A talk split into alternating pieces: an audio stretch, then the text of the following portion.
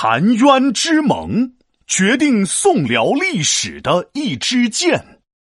闹闹，明天考试，你的铅笔和橡皮都准备好了吗？当然准备好了，我是万事俱备，只欠东风啊！啊，欠什么东风？就是还有一些字不会写，课文还没背，其他呢都准备好了。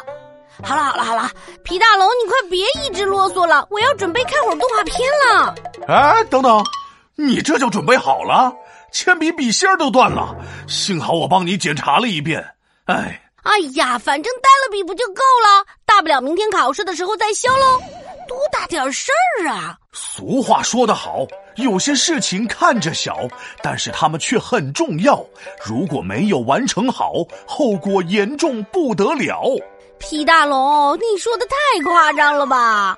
来，我问你，一支箭，你觉得小不小？当然小了，也就能射只鸟吧。那你知不知道，就这么小小的一支箭，居然影响了两个国家的命运？啊，还有这么一回事儿？对呀，还记得我之前跟你讲过的雍西北伐的故事吗？记得呀。自打雍西北伐之后。宋朝从此没信心，一见敌人就头晕。没错，所以后来宋辽打仗，这宋朝啊基本上都是防守，辽朝呢基本上都是进攻。宋朝被辽朝欺负的不行。再到后来，宋太宗去世了，他的儿子宋真宗即位。辽朝的萧太后和辽朝皇帝带着大军一路向南，占领了大宋澶州一带的好多土地。这宋朝上上下下都特别害怕，尤其这宋真宗，他是个胆小的皇帝。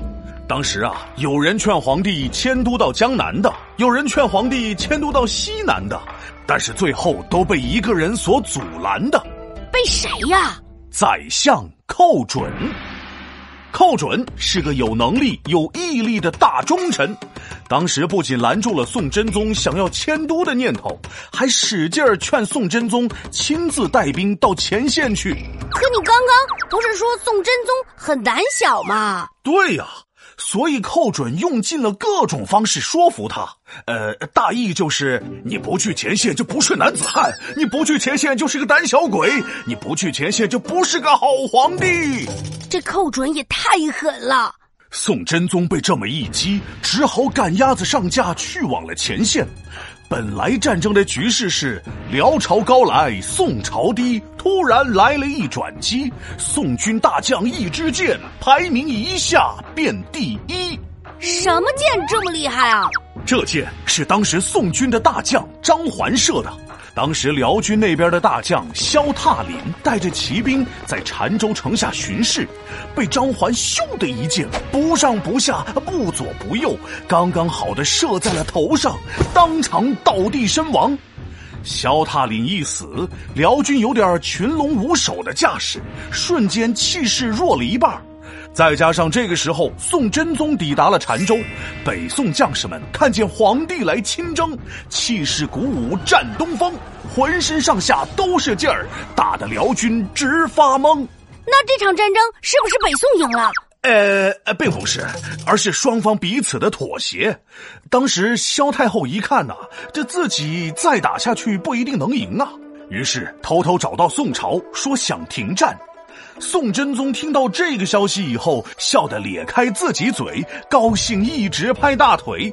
本来自己就很害怕，停战心里那超级美。寇准本来想坚持打仗，因为他觉得宋朝肯定能打败辽朝，但是上到皇帝，下到大臣都不想打仗。无奈之下，寇准也只能同意和辽朝讲和。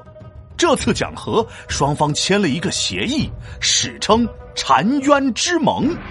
这个宋真宗也太胆小了吧！这么好的机会都被他错过了。唉，这个宋真宗不仅胆小，还怕事儿。他对前去谈判的宋朝使者说：“只要双方能讲和，一百万两送辽国。”后来，使者以每年三十万两银子的价格换来了辽朝不再攻打宋朝。